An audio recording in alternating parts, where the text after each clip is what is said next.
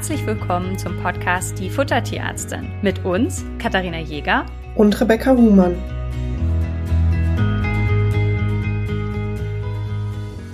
Heute wollen wir über ein Thema sprechen, das bedingt in der Ernährungsberatung zum Einsatz kommt ähm, und wo wir auch bedingt helfen können. Dazu kommen wir ganz zum Schluss.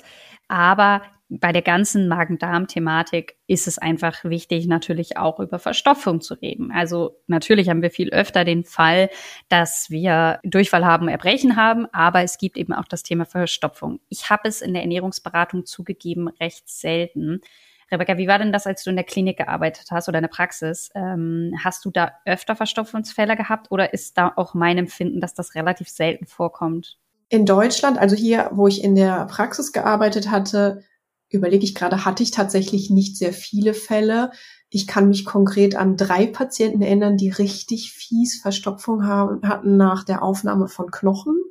Also da war es wirklich ein Fütterungsproblem. Als ich während des Studiums äh, drei Monate in Kanada gearbeitet habe, äh, da war es ständig so, dass wir gefühlt einmal am Tag eine ganz schlimme übergewichtige Katze hatten mit richtig, richtig fies Verstopfung. Also da war es eher ein Thema. In der Beratungspraxis ähm, habe ich so ein paar Patienten mit Grunderkrankungen, die mal immer wieder dazu neigen, ist aber bei weitem nicht so häufig wie Durchfall oder Erbrechen. Ich erinnere mich tatsächlich an einen Fall, da war ich in der neunten Klasse und hatte so mein Schülerinnenpraktikum beim Tierarzt gemacht. Und da war auch ein Hund und das war, glaube ich, irgendwie Ostern oder so. Und die hatten dem dann halt extra so einen Knochen gegeben, weil sie sich so, also weil die dem irgendwie was Gutes tun wollten. Und dann war das auch irgendwie komplett verstopft. Und dann haben wir auch ein ähm, Röntgenbild gemacht und dann haben wir schön auf dem Röntgenbild den Knochen gesehen, der nicht mehr vor und nicht zurückging. Und dann haben wir halt einen Einlauf gemacht und irgendwie versucht, das Ding da rauszuholen.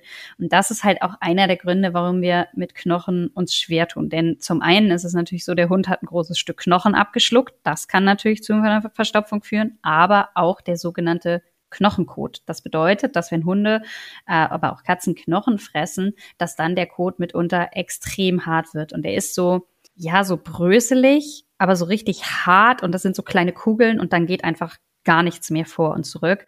Und da muss man halt einfach sagen, dass diese Fälle natürlich nichts in der Ernährungsberatung verloren haben, sondern ab in die Klinik, ja, also oder halt zu einem Tierarztpraxis, weil das können halt schnell Notfälle werden und deswegen gerade das Thema Verstopfung echt nicht zu unterschätzen ist, weil es kann natürlich nicht nur ein Knochen da drin stecken, sondern jeder andere Fremdkörper.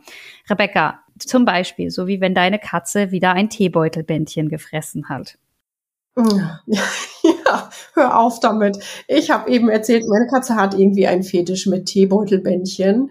Und sie hatte irgendwann mal vor ein paar Wochen ein Stückchen abgenagt und auch verschluckt, weswegen ich dann völlig paranoid durch die Wohnung gelaufen bin und die Teebeutel Länge quasi eines normalen Teebeutels mit diesem abgefressenen Teebeutel ähm, abgemessen habe. Und Kathi war zu dem Tag zu Besuch und war so, äh, Rebecca, warum misst du den Teebeutel mit dem Lineal? Ich so, weil ich gucken möchte, wie viel Zentimeter von diesem Faden diese Katze gefressen hat. Und das kann tatsächlich super gefährlich werden, weil diese fadenförmigen Fremdkörper gerade mal bei Katzen dazu führen, dass sich der Darm darauf auffädelt. Und deswegen war ich deswegen so schlimm gestresst. Und jetzt seitdem achte ich immer drauf, wie ein Luchs nirgendwo Teebeutel in Katzenreichweite in der Tasse hängen zu lassen. Aber das mal dazu, meine Katze hat es unbeschadet überlebt. Es ist jetzt etliche Wochen her. Es dürfte eigentlich nichts mehr kommen, aber genau, bitte passt gut auf, was eure Tiere fressen, weil auch sowas, also Darmverschlüsse und so, können gerne mal Verstopfung machen. Ab wann würdest du denn von einer Verstopfung sprechen oder wie äußert sich überhaupt eine Verstopfung? Also vom Prinzip her merkt ihr, dass eine Verstopfung da ist, dass die Tiere wirklich Stress haben, den Kot abzusetzen. Das heißt, sie stehen da und drücken und es kommt nichts, dann laufen sie so ein paar Schritte weiter. Und wenn dann was kommt, sind es häufig eher so kleine feste, trockene Köttel. Manchmal kommt auch gar nichts. Also ich habe eben die Fälle, die ich gesehen habe, waren schon so richtig fies, dass die da wirklich gehockt haben und nichts kam. Und der eine Hund mit dem Knochen hat wirklich auch geschrien, weil es ihm weh tat. Also das ist schon ziemlich fies teilweise und unangenehm. Jetzt haben wir eben gesagt, natürlich, also Fremdkörper, Sachen, die nicht in die Tiere gehören, können natürlich dazu führen, aber auch eben, ja, der Knochenkot. Ähm, du hast das angesprochen, dass übergewichtige Katzen dazu neigen. Fallen dir noch weitere Ursachen ein für Verstopfung? Die Verstopfungsursachen können ultra vielseitig sein und oft sind es eher wirklich akute Probleme, weswegen wir die häufiger in der Haustierarztpraxis sehen, also standardmäßig in der Fütterungsberatung. Das bedeutet, es können Probleme sein, zum Beispiel mit dem Becken, Beckenbrüche, Rückenschmerzen, wenn die Tiere sich nicht krumm machen können, um Kot abzusetzen. Das können Probleme sein mit den Nerven, eben ne, wenn die Innervation, ähm, die benötigt wird für den Kotabsatz, nicht mehr richtig funktioniert. Das können eben Fremdkörper sein. Ähm, das kann gerne bei der Katze mal ein Megakolon sein. Das ist quasi so ein ausgesackter Dickdarm, äh, wo Probleme entstehen mit dem Kotabsatz. Ähm, Fremdkörper, Knochenkot, sowas, was wir gerade schon gesagt haben. Das können aber auch mal simplere Dinge sein, wie Bewegungsmangel, Übergewicht, organische Grunderkrankungen, wenn die Tiere irgendwo rüber viel Flüssigkeit verlieren. Deswegen, wenn das immer wieder vorkommt, sollte man auch immer einmal so ein Blutcheckup machen, um zu schauen, ist da quasi organisch gesehen alles in Ordnung. Was eher so Dinge sind, die relativ einfach zu beheben sind, ist Ballaststoffmangel. Also auch eine ballaststoffarme Fütterung kann mal diesen super festen Code machen. Und das sind jetzt die Dinge, die wir uns auch in dieser Podcast-Folge ein bisschen genauer angucken. Also alles, was wirklich so fiese, schwerwiegende Ursachen hat, auf jeden Fall beim Haustierarzt ähm, abklären und absprechen. Und da muss man dann schauen, gemeinsam eben mit den Kollegen vor Ort, wie ein langfristiges Fütterungsmanagement aussehen kann, wir wollen uns jetzt hier Fälle angucken, wenn die Tiere ab und zu mal neigen, dass der Kot zu fest wird oder ihr auf ein Futter umgestellt wird und merkt, okay, irgendwie ist der Kot damit fester als normal und es scheint so ein bisschen unangenehm, wenn was rauskommt. Und da greifen wir meistens in die Zauberkiste der Ballaststoffe und erklären euch gleich mal, was man da alles so geben kann.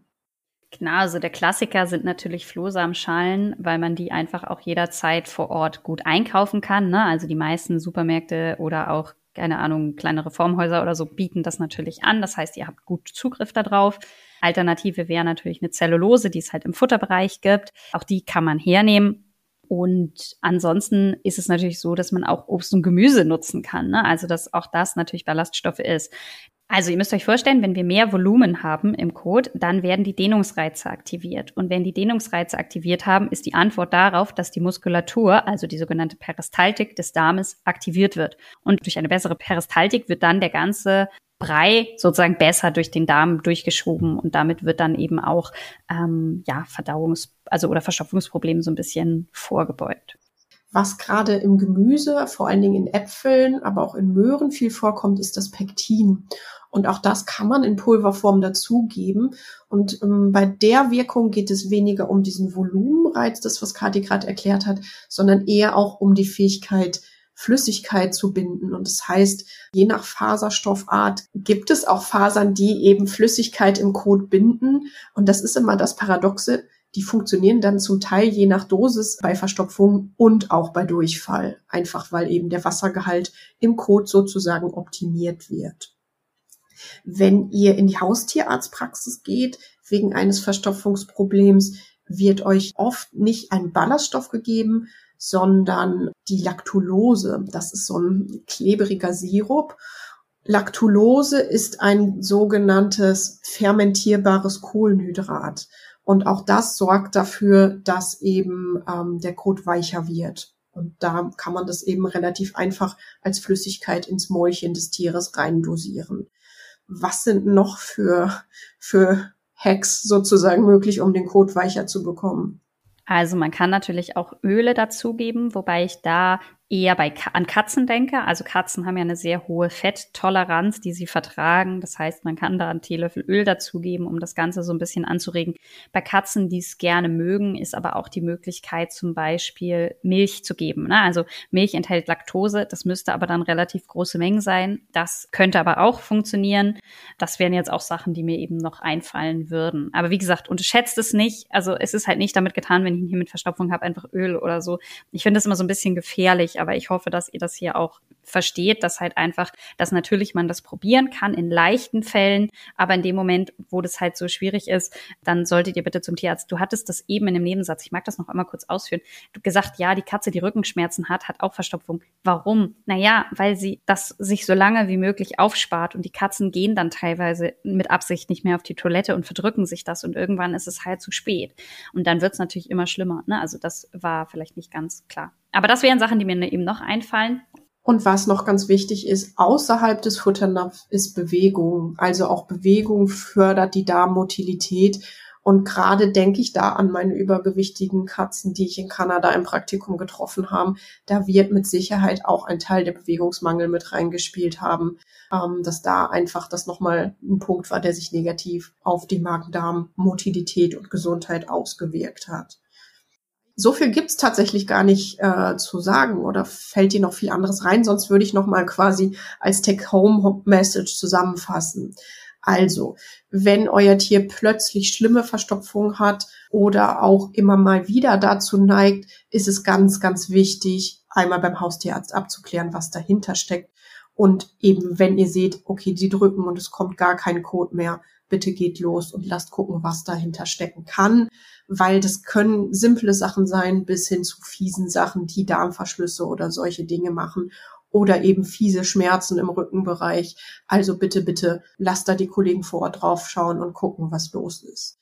In den anderen Fällen, wo das eher leichte Probleme sind oder immer mal wieder so Nuancen, könnt ihr wirklich ausprobieren, was für euer Tier am besten funktioniert. Also versucht euch mit den unterschiedlichen ähm, Ballaststoffen, sprich Flohsamen, Zellulose oder Pektin oder die Laktulose oder gebt mal ein bisschen Milchprodukte dazu und im Zweifel eben auch mal eher bei den Katzen einen Teelöffel Öl oder tatsächlich ein Schlückchen Sahne dazu, einfach damit der Fettgehalt den Kot weicher macht. Aber eben diese Selbsthilfemaßnahmen ähm, sollten nicht langfristig nötig sein, sonst auf jeden Fall nochmal den Tierarzt vor Ort kontaktieren.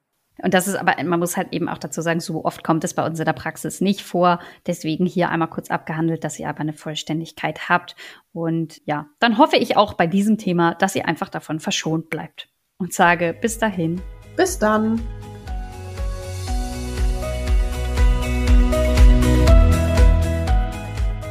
Ihr wünscht euch noch mehr Fakten zum Thema Ernährung für Hund und Katze? Schaut doch gerne bei Instagram bei uns vorbei, die Futtertierärztin.